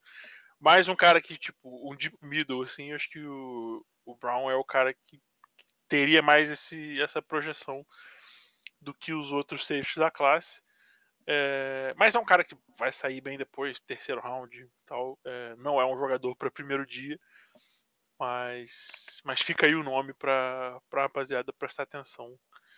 Caso seu time venha pegar esse rapaz no draft. Encerrando, a gente vai fechar com os linebackers, os off-ball linebackers, que são igualmente desvalorizados né, junto com os, os running backs. Também caíram bastante de prestígio. E eu acho que os nomes que a gente tem que mencionar aqui são o, o Trenton Simpson, o Trenton Simpson, perdão, e um cara, talvez o Drew Sanders, talvez um Jack Campbell, é, que são jogadores que se projetam ali como diferentes posições, né? Eu acho que o Jack Campbell é o, o, o Mike tradicional, o middle linebacker mesmo, tradicional mais prototipo dessa classe. O, o Trenton Simpson é um cara que é um, um híbrido linebacker safety, é um cara que vai cobrir muito bem passes, vai jogar provavelmente no, no weak side. E a gente tem aí outros jogadores como o Dayan Henley, por exemplo, de Washington State, que tem, segue esse mesmo molde do Trenton Simpson, né? E o Drew Sanders, que é um cara um pouco mais versátil, que pode jogar ali nas, nas três, entre aspas, as três posições base de um esquema 4-3, né? E assim, é uma classe que também não é não chama muita atenção, né? Se, se tiver algum comentário mais para fazer desses rapazes.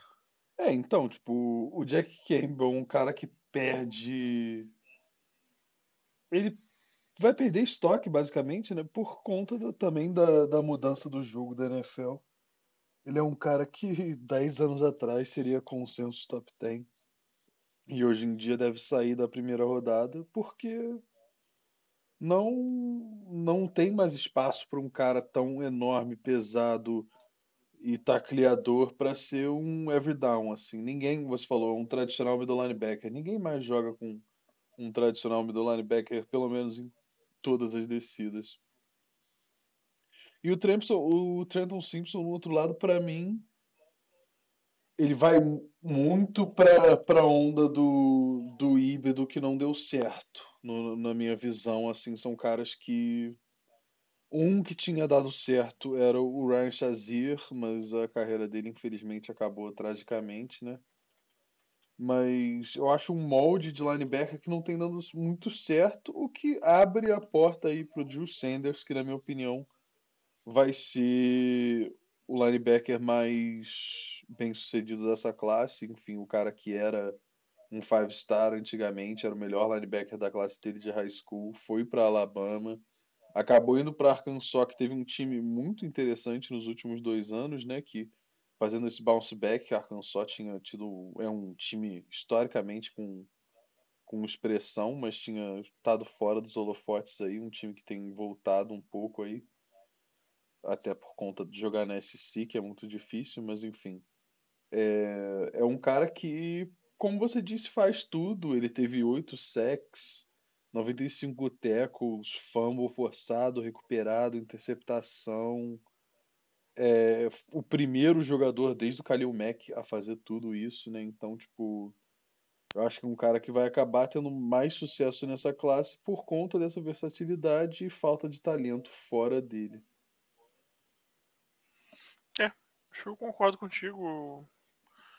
O, a versatilidade do Drew Sanders. Ele é um cara que você pode trazer para cobertura, você pode jogar como um linebacker off-ball tradicional, você pode jogar como um blitzer, você pode colocar ele até como um, um pass rusher vindo do, do weak side em algumas situações específicas. Então, é, essa versatilidade dele eu acho que, que vai ser um ponto que vai trazer os times a, a apreciarem mais a avaliação dele.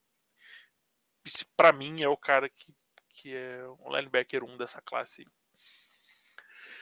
Mas é isso, isso conclui as nossas, as nossas previews, as nossas avaliações das posições para esse draft.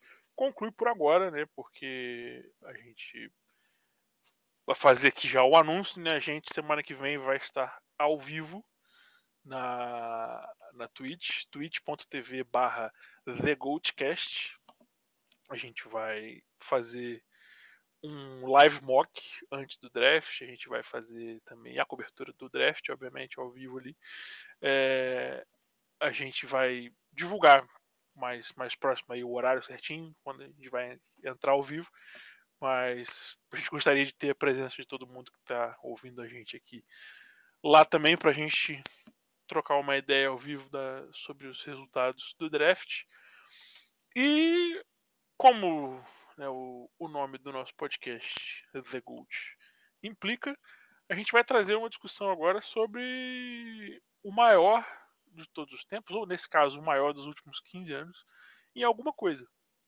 E para manter o tema de draft, a gente vai aqui, a gente separou cada um, né? O maior draft bust dos últimos 15 anos da NFL. É... Gostaria de fazer as honras, Nicola? Então, bicho, é... eu separei em duas categorias é... os busts, porque é complicado assim para mim dar só esse cara é um bust e, e tem dois, dois jeitos de avaliar isso, né? Eu vou fazer um, um jeito vai ser com, por conta das expectativas e um jeito vai ser por conta de simplesmente não ter vingado nem um pouco. Uhum. Então, primeiro aí que eu vou falar é tipo um bust que me dá pena até. Porque não é nem bust do jeito clássico de falar, né? O cara jogou bem.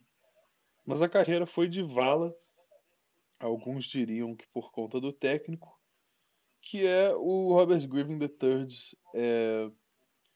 Eu acho que as pessoas não. Elas pensam na carreira desse cara e não, não lembram que ele teve uma temporada de rookie melhor que a do Andrew Luck. O Luck é o prospecto, ainda na minha opinião, o melhor prospecto de quarterback que eu já vi na minha vida. É, com certeza o mais hypado e o cara que estava mais pronto para chegar na NFL e dominar. E o RG3 chegou, é, principalmente na época que ele chegou ali, numa época muito preconceituosa ainda da NFL, não como se tenha mudado muito, mas mudou um pouco. E ele jogou mais do que o cara branco, protótipo, enfim. Ele superou isso e a carreira dele acabar da forma que acabou, para mim, é... foi, foi feio. E para mim, cara, é o outro que vai ser aqueles picks que na hora do draft a gente ri, né? Que não sabe o que cacetes aconteceu na hora desse pique. Eu já até sei qual pique vai ser. Pra mim, é o Clelin Ferrell, o cara do meme, que sua carreira já acabou e a gente pode falar de inúmeros jogadores do Raiders que sua carreira já acabaram, né? É, por N motivos, desde é, assassinato com um carro até ser horrível. O Jonathan Abram, o, o wide receiver que acabou de atropelar uma mulher e matar ela, enfim. Mas o Clelin Ferrell foi um cara que o Raiders pegou em quarto colocado. Não é só qualquer pique de primeira rodada, né? É um, um quarto colocado e que eles tiveram um custo de oportunidade muito grande, né?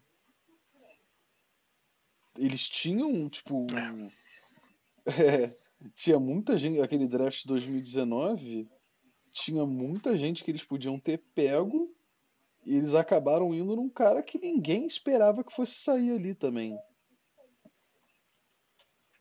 É, então, para mim, é o, é, o, é o maior. O Ferrell, pra mim, é um dos caras que faz menos sentido né, na história recente do draft aí. É. Foi... Não, gente, só pra que, ler. Que porra é essa? Tá? O Oakland Raiders ali pegou o Clelin Ferrell e sai logo depois. Devin White, é, linebacker é, Pro Bowler de Tampa Bay. Josh Allen, não o que você pensa, mas o outside linebacker do Jacksonville Jaguars também Pro Bowler, muito, muito, muito melhor do que o Clearing Farrell. TJ Hawkinson, é, Brian Burns, que é mais um DE, também Pro Bowler. Dexter Lawrence, é, Jeffrey Simmons, todos esses jogadores saindo depois. O Debo Samuel sai na segunda rodada, então, tipo, é um pique de quarta posição num draft com um valor enorme, muito, muito, muito jogador bom que eles jogaram no lixo. Realmente é. Foi a primeira pick do regime Mike Mayock, não foi? Foi. Regime Mike Mayock e John Gruden. Foi. Eles começaram mal pra cacete. Começaram mal demais. É, cara, vou, vou, vou separar então também. Eu não tinha separado não, mas como eu tinha anotado mais de um aqui, eu vou, vou separar também. É, um cara que. Um bust que assim. Não é muito culpa dele ele ter sido bust, né? Que é tipo. As expectativas eram altas, ele sofreu com lesões e tal assim, nunca conseguiu mostrar muita coisa por causa da quantidade de lesões. O cara que tá na liga até hoje é o Kevin White, o receiver do Bears, foi a escolha de de primeira saiu top 10 na escolha, acho que foi 7 overall. É, isso em 2015, 2015. É, um cara que assim, teve um monte de lesão no pé, ele era provavelmente a troca do. A troca, o substituto do Brandon Marshall, que tinha acabado de sair. E. Assim. Nunca, nunca vingou, ele teve problema no pé, teve problema no joelho, problema no tornozelo, começou a ter um monte de problema. E ano passado ele estava aí ativo ainda, né? jogou alguns jogos no Saints, mas é um cara que nunca virou um, contributor, né? De, de fato, assim. E, nunca fez muita coisa na carreira, né? E eu vou jogar aí nessa, nessa segunda label de, de um cara que pô, talvez não era para ter saído assim tão alto. O Mitch Trubisky, cara. Porque. Válido. O Mitch Trubisky. É, ele saiu segundo overall 2017. O. Também do mesmo Chicago Bears, inclusive. Parabéns ao Chicago Bears pela consistência. É... No draft que os QBs que saíram depois dele no draft foram o Mahomes e o Deshaun Watson. Assim, né?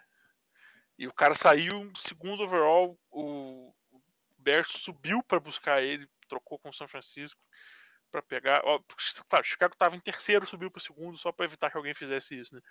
Mas o Trubisky era um prospect, um prospect duvidoso, saindo de North Carolina. Um cara que tinha muitos questionamentos em volta do jogo dele. E aí o Bears colocou ele em uma situação ruim para adicionar mais problema com, com a escolha. Mudou de, de técnico logo depois. Enfim, é...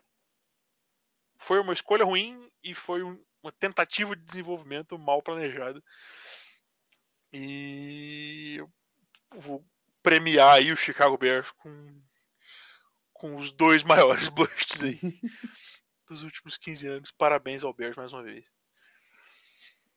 É... E esse era o último segmento que a gente tinha planejado para hoje. É... Se o Nicola quiser fazer mais algum comentário, estamos aí abertos. Menção honrosa aí pro Jarvis Jones, que eu nunca vi um pique de primeira rodada do Steelers ser tão ruim. Pô, é pra falar de pique de primeira rodada do seu time? Pera aí, então. Deixa eu pegar meu caderno aqui. É, eu vi meu time pegar o Jalen Rager na frente do Justin Jefferson. É, eu vi a pique do Marcus Jones em 2015, eu acho. Marcus Jones ou Marcus Smith, que era o, o Pez de Louisville. É, enfim. Enfim. Enfim. Não quero falar sobre isso, eu fico triste.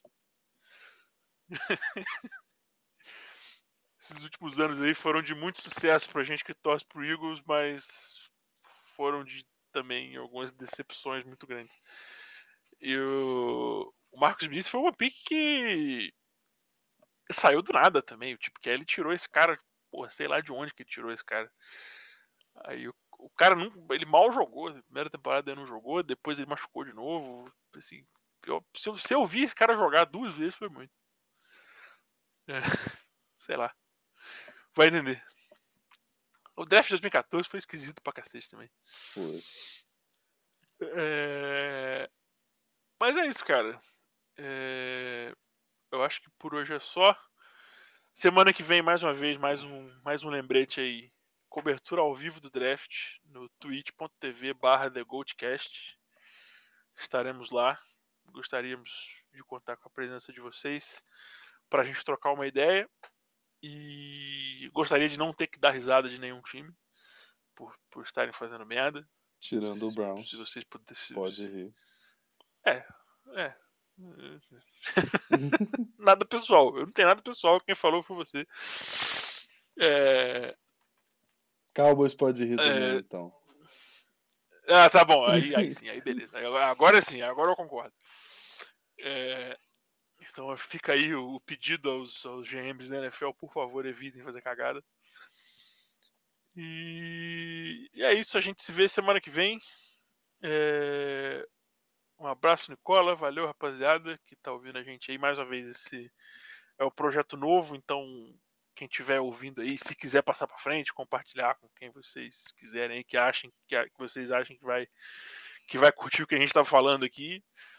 Então, que vai não precisa nem concordar com as nossas opiniões, não, a gente não não leva nada do que a gente fala aqui 100% a sério, a gente é só tem só assiste muito esporte e tem opiniões a respeito. Então, se vocês quiserem é, che- chegar lá na Twitch, debater com a gente também, trazer os pontos de vocês, a gente vai ser super receptivo a tudo que vocês quiserem falar. E fica assim então. Valeu, um abraço e até semana que vem. Um abraço, Matheus.